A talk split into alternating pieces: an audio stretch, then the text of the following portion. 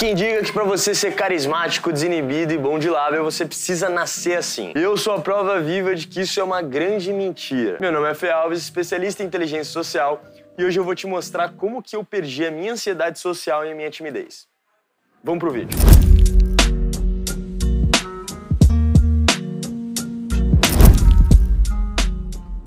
Aí, lembrando que todas as dicas que eu vou te passar nesse vídeo foi o que eu usei para acabar com a minha timidez. Ela funcionou comigo e pode funcionar com você também. Então é muito importante que você veja esse vídeo até o final. Não esquece de me seguir aqui no Instagram, fealvessn, que lá eu posto muito conteúdo que complementa o conteúdo aqui do YouTube e deixa a gente muito mais Próximo. Tá, antes de começar, eu preciso falar que sim, eu era um cara extremamente tímido, eu sofria com ansiedade social, sofria com ansiedade de aproximação. Então a minha timidez aparecia quando eu ia falar em público, quando eu ia falar com uma mulher bonita, quando eu ia, sei lá, conversar com, com um desconhecido ou começar uma conversa com desconhecido. Primeiro de tudo, cara, eu preciso que você entenda qual o seu tipo de timidez ou quando a sua timidez aparece. A primeira coisa que eu fiz e que me ajudou muito foi eu entender exatamente o porquê que isso acontecia isso comigo, ou em que momento exatamente a timidez aparecia ou o medo aparecia. Quando você entende o porquê do medo, você começa a entender a origem dele. Quando você entende a origem do medo, você sabe exatamente como você pode mudar, o que, que você pode trabalhar em você, o que, que você pode começar a trabalhar em você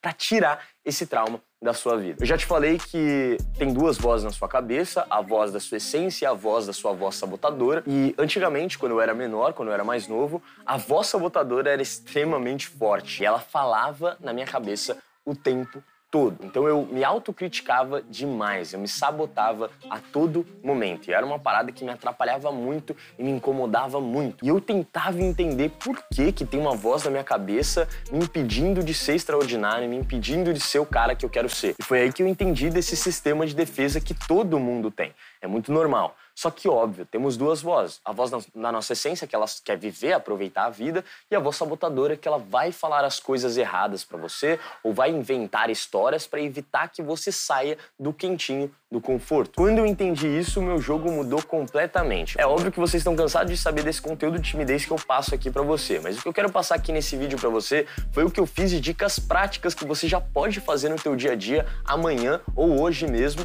para começar a perder esse medo. Então, deixando claro que, mano, Pensa assim, a nossa mente ela precisa estar acostumada, ela é feita para economizar energia e automatizar ações ou hábitos, certo? Sempre vai querer gastar menos energia possível e tentar controlar o máximo de risco que ela conseguir. Então, entendendo isso, quando eu comecei a estudar isso, comecei a entender que minha mente funcionava assim, eu comecei a agir de certas formas. Então, vamos lá. Se você é um cara que tem muito medo de altura, como eu tinha, né? A, a, coisa que fez eu tirar esse medo, arrancar esse medo pela raiz, esse mal pela raiz, foi pular de paraquedas. Então, quando eu comecei a enfrentar todos os meus medos, ou tudo que eu tinha muito medo, quando eu fazia aquela parada, eu via que durante o processo eu perdia completamente o medo. No salto, quando eu saltei, quando eu pulei de paraquedas, já queria pular de novo quando eu caí no chão. E aquele medo que minha mente inventou era um medo totalmente inventado, porque, obviamente, ela tenta ao máximo controlar os riscos. E ela não tem controle nenhum dos riscos no céu caindo. Quando eu comecei a enfrentar todos esses medos, cara, foi algo muito incrível que aconteceu na minha vida. Então, minha vida começou a se transformar de um jeito que você nem imagina. Eu comecei a entender o seguinte: bom, se eu enfrento os meus medos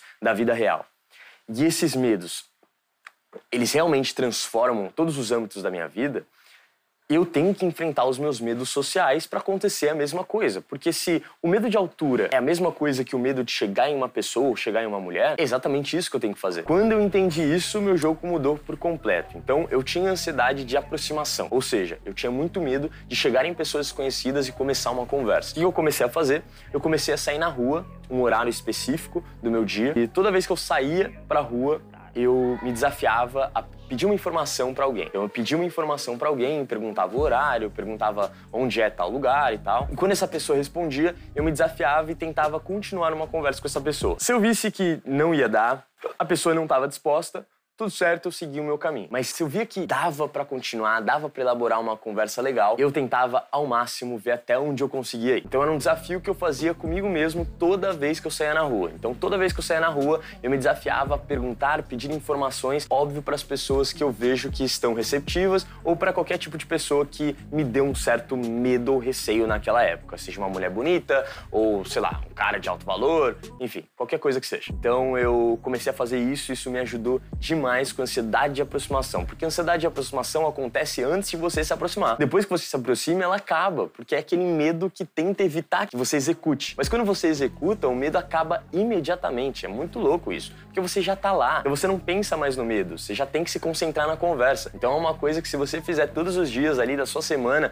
pelo menos três, quatro vezes na semana, vai te ajudar demais com ansiedade de aproximação. Tá? Outra coisa que me ajudou demais, cara, com a minha timidez, eu tinha uma timidez muito forte com falar em público, certo? Então, falar com um grupo de pessoas, falar com muitas pessoas. Toda vez que eu ia num grupo, ou uma festa, ou uma balada, ou um lugar muito movimentado, com muitos estímulos, eu ficava com muito medo, né? Isso me assustava um pouco, me amedrontava um pouco quando eu era mais novo. Eu entendi o seguinte: a minha mente ela não estava acostumada com tanto estímulo sonoro e visual assim de uma festa ou de uma balada, por exemplo. Para eu acostumar minha mente com isso, eu precisava frequentar mais ambientes desse tipo. Então eu comecei a falar sim para todos os convites que meus amigos faziam. Mesmo que no fundo eu falava: não, não, não, não vai, não vai, não vai, não vai. Vai ser foda, você vai ter que socializar, vai ter muita pessoa.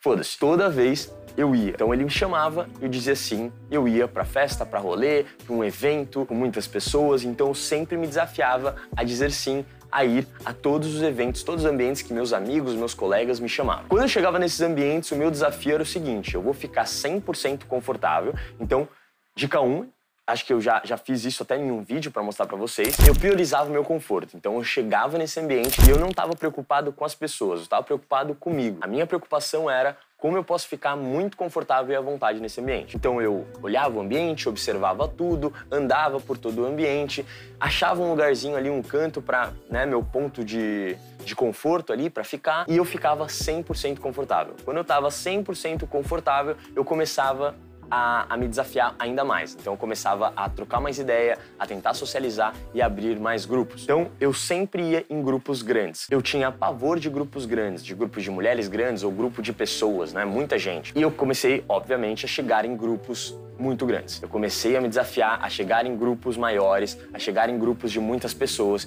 e óbvio que no começo foi uma grande merda. Muitas vezes eu era ignorado, muitas vezes as pessoas riam e iam embora, muitas vezes ninguém falava nada, virava as costas e me ignorava. E era muito doido isso, porque no começo doía demais, mas depois eu comecei a entender como a dinâmica de um grupo funciona e como que eu posso fazer para chamar e captar a atenção de um grupo da melhor maneira. Então, quanto mais eu chegava no grupo, mais eu habituava minha mente com muitas pessoas me olhando e me julgando. Porque o problema do tímido, o problema do cara que é ansioso, problema de, desse cara que tem essa preocupação excessiva é o pensamento das outras pessoas. Então ele sempre está querendo controlar o máximo de pensamentos possível. Ele está tentando controlar a percepção da, da maioria das pessoas sobre ele. Então é, é muito pavoroso você chegar em um grupo e todo mundo está te olhando. Então uma pessoa te julgando, tudo bem. Agora, quando tem muitas pessoas te olhando e te julgando, isso é extremamente amedrontador para o ser humano. E o ser humano tem muito medo disso porque a gente não tem controle nenhum sobre o que cada um está pensando da gente.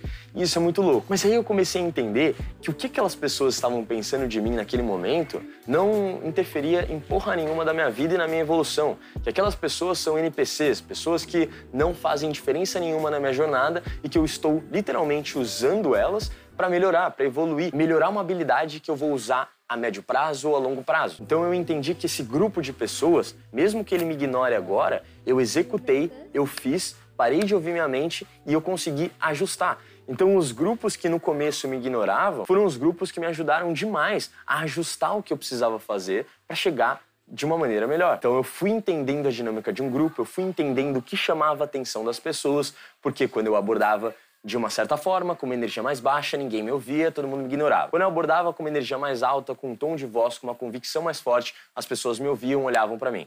Mas se eu não conseguia manter, as pessoas também me ignoravam. Agora, se eu chegava com uma presença, convicção, com um tom de voz certo, mantinha a presença, isolava, olhava três segundos para cada um daquele grupo, falava, tocava, usava fiscalidade, entretia o grupo, fazia rir, ganhava confiança, aí eu comecei a ajustar, ajustar, ajustar, até que em um certo momento eu já estava abordando todos os grupos, chegando, falando coisas bizarras, coisas aleatórias e mesmo assim conseguindo ganhar a atenção do grupo, mesmo assim conseguindo ganhar a confiança desse grupo. E eu entendi que não é nada do que a gente fala, e sim como a gente fala. Foi isso que, que literalmente mudou completamente a minha vida. Mas eu só consegui fazer isso porque eu fui executando e ajustando. Então eu fui fazendo, eu fui agindo. A mente, ela vai evitar ou tentar ao máximo que você não haja, porque ela não tem controle dos riscos. E eu já falei isso para vocês. Os riscos, você nunca vai ter controle.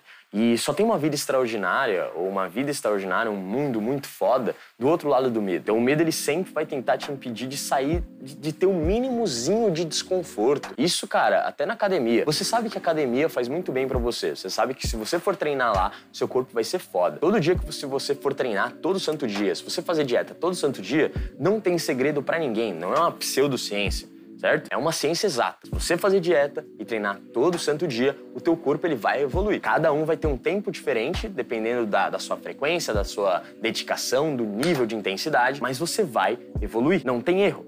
Mas por que a maioria das pessoas não tem um shape legal, não tem um corpo legal? Porque é extremamente desconfortável você fazer uma dieta restrita e treinar.